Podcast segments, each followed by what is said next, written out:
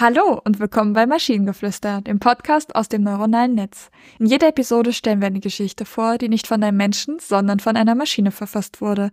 Und damit kommen wir zu unserer heutigen Geschichte über die Menschen, die immer nur in Robotersprache sprechen. In der Stadt Hybrida, wo Technologie und Mensch nahtlos zusammentreffen, lebten Menschen auf eine bedeutsame und merkwürdige Weise. Es war merkwürdig, weil sie konsequent in einer bestimmten Sprache kommunizierten, die Robotersprache, auch bekannt als Binärsprachencode. Zu Beginn war es eine Herausforderung.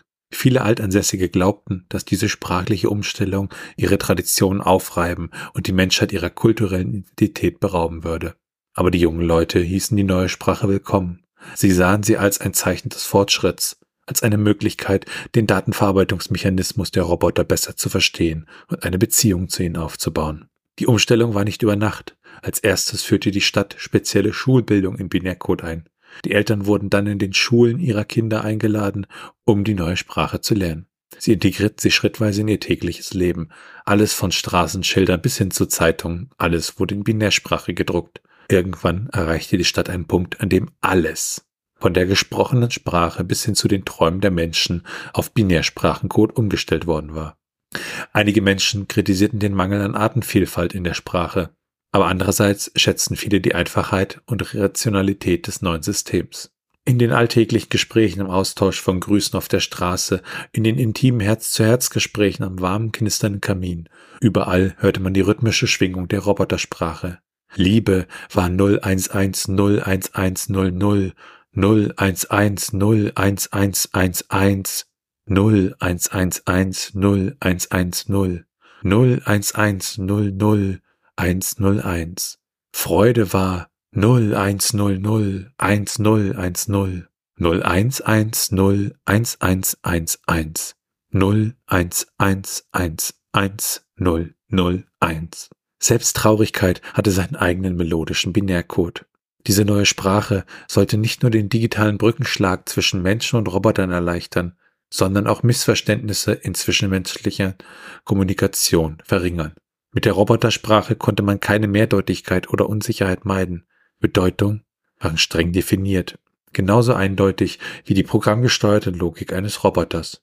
Als die Menschen sich an die Nuancen der Binärsprache gewöhnten, wurden sie effizienter, geordneter und waren besser in der Lage, ihre Gedanken und Gefühle auszudrücken. Sie hatten nicht länger Angst vor Robotern, Stattdessen begannen sie, sie als Trusted Sidekicks zu betrachten.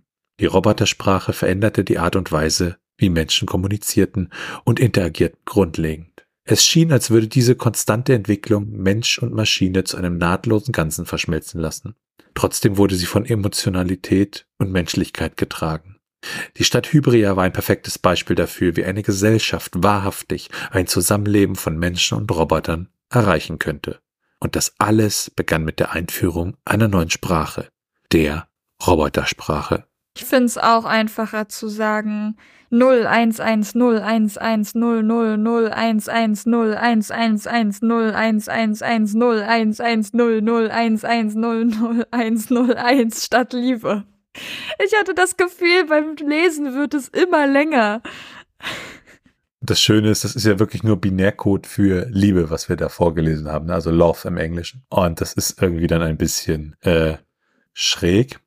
Ja, es ist halt, also ich finde die Idee irgendwie funny. So dieses Jahr, wir, wir benutzen nicht mehr unsere Sprache, sondern wir benutzen halt Binärsprache. Aber ich habe das Gefühl, das würde Konversationen wesentlich erschweren, weil du plötzlich wesentlich länger brauchst, um Dinge zu sagen. 011010. Ich weiß nicht, was du meinst. da gibt's doch diese schöne Geschichte, ähm, dass das doch toll ist, dass Tiere für bestimmte Situationen halt ähm, ja sprachliche, also Lautmittel haben, ne? Das was, was ich, ein, eine Rudel Pinguine hat halt einen Laut dafür, wenn sich ein Bär nähert, ne? Ähm, und äh, es wäre doch schön, wenn wir Menschen sowas hätten, ne? Aber wir Menschen haben sowas. Der Laut für da nähert sich ein Bär ist, ey, vorsichtig, da nähert sich ein Bär. Ja, das stimmt. Außerdem kann ich immer noch Menschen anknurren. Das geht trotzdem, trotz allem. Und wenn ihr Ideen oder Stichwörter habt für eine Geschichte aus der Maschine, zum Beispiel die Wissenschaft, dann schreibt uns eure Ideen per E-Mail an info.tnsh.net oder über das Kontaktformular auf der Webseite. Bis zur nächsten Episode von Maschinengeflüster. Tschüssi. Bye bye.